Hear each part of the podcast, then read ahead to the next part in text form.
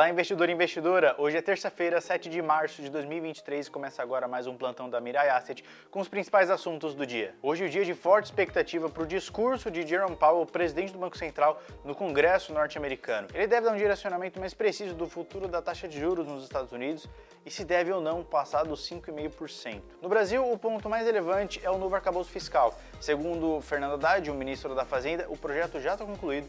Nos próximos dias, ele vai abordar o assunto com a equipe econômica do governo e com o presidente Lula e em breve deve divulgar para a população. A expectativa é que a informação seja divulgada antes ainda da próxima reunião do Copom, que acontece entre os dias 21 e 22 de março. E falando de China, a segunda maior potência global, os dados de exportação do país foram divulgados e nesse primeiro bimestre teve uma queda de 6,8%, que foi abaixo do que o mercado esperava. Já as importações do país caíram 10,2%, o que representa um resultado muito pior do que o esperado. E falando de bolsa brasileira, ela chega a metade do dia andando de lado, tentando permanecer nos 105 mil pontos, e o dólar também andando de lado por volta dos R$ 5,17. Estes foram os principais assuntos do dia. Agradeço a sua atenção e bons investimentos.